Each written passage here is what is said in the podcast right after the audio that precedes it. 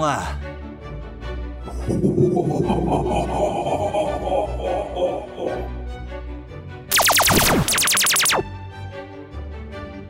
Marca a página.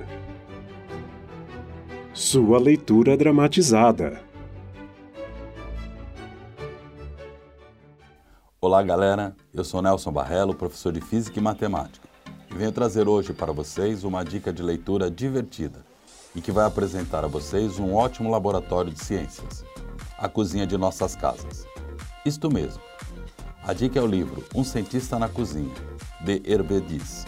Perguntas como: por que será que a casca do pão tem mais sabor do que o miolo? Como fazer 24 litros de maionese com uma única gema de ovo? Por que o leite derrama quando ferve e a água não? Como transformar em poucos segundos uma mistura quente em um sorvete saboroso? São respondidas estas e outras perguntas com precisão científica e de maneira fácil e compreensível. Há mais fenômenos na cozinha do que pode imaginar nossa vã e deliciosa gastronomia mas não são fruto do acaso, nem passe de mágica. Na verdade, resultam de importantes e às vezes complexas reações químicas. A cozinha é, portanto, um grande e divertido laboratório científico, e conhecê-lo em detalhes pode ser uma viagem fascinante. Hervé Diz é o redator-chefe da revista francesa Por la Science e exime o mestre Cook.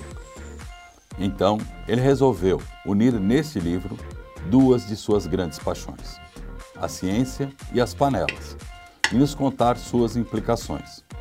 O resultado disto foi este livro inovador, que revela os segredos da química culinária através de muita criatividade, bom humor e conhecimento científico. Vejam o que dizem as orelhas do livro, aquelas dobrinhas que tem nas capas. Os cozinheiros raramente são homens de ciência e, por vezes, elas os apavoram. No entanto, a ciência tem de maravilhoso o fato de que seus objetos e suas leis são muito simples.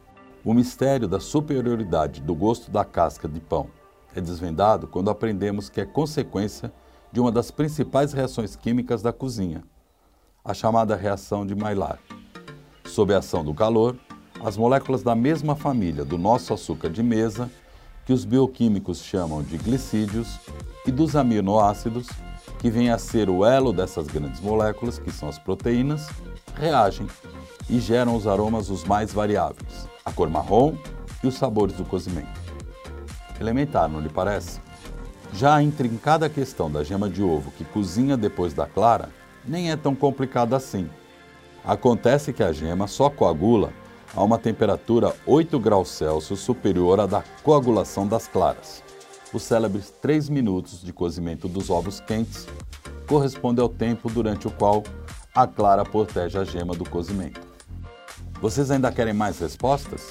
Neste, um cientista na cozinha, Hervé Diz revela cientificamente o que está por trás de truques e segredos, passados de mãe para filhos, que dão o toque especial em determinadas receitas. Depois de lê-lo, você nunca mais vai se sentir um simples robô, um mero repetidor de receitas mas sim um verdadeiro Einstein das panelas. Cozinhar a partir de agora será um grande prazer e também um ato científico. Quando a sua maionese desandar, você não vai precisar culpar a sua falta de habilidade culinária. E explique à sua família e aos seus amigos que essa tragédia aconteceu porque simplesmente sua maionese floculou. Se alguém duvidar, remeta ao livro de Hervé Diz. O livro está dividido em capítulos, como a cozinha e a ciência, a sopa, o leite, caldos e cozidos, o assado e por aí vai. Ou seja, as divisões são por tipos de alimentos, forma de fazê-los, cozinhar, assar, fritar e traz dicas importantes para fazer as receitas, além de dar explicações sobre o que acontece em cada processo. Enfim, é uma obra divertida que vai auxiliá-los a compreender melhor os processos e as reações presentes na arte da gastronomia. Recomendo esse livro para estudantes, professores e para curiosos que desejem se aventurar na cozinha, um laboratório científico. Bom, esta é a dica de hoje. Espero que gostem. A gente se encontra em outro episódio. Tchau. Você acabou de ouvir Marca Página. Esse e outros podcasts você encontra em eurecadigital.app. Siga a gente nas redes sociais, no Facebook, facebook.com.br eurecadigital.app e no Instagram, arroba eurecadigital.app.